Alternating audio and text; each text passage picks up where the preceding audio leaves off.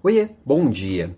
Neste momento, agora em novembro, tem muita gente e muita empresa que está trabalhando no seu planejamento estratégico, olhando para o ano de 2020, o que, que deu certo, o que, que não deu certo, quais são os pontos fortes, quais são os pontos fracos, é, e planejando o seu próximo ano. Eu sei que o cenário está muito incerto para planejar, mas não ter planejamento não é uma boa estratégia definitivamente. E muita empresa está trabalhando no planejamento estratégico agora, pensando em 2021 e nos próximos anos. Mas a minha pergunta aqui, a minha provocação do dia é: você, você está trabalhando no seu planejamento estratégico?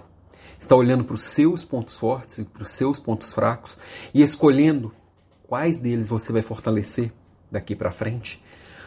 Onde você vai alocar o seu orçamento, o seu tempo, a sua energia, a sua atenção, escolhendo o que, que você fez de legal que você quer manter e o que, que não deu muito certo que você precisa melhorar.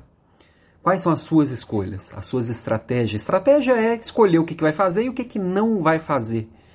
E aí, a minha provocação para você é essa: montar o seu planejamento. Muita gente não faz um planejamento estratégico de si mesmo, mas faz um, planejamento estratégico primoroso nas empresas onde trabalha e se deixa de lado.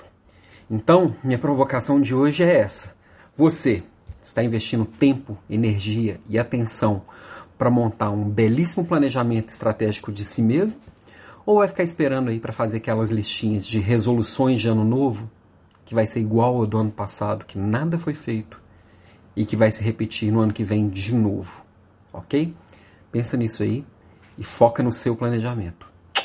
Beijo, se prioriza e até amanhã.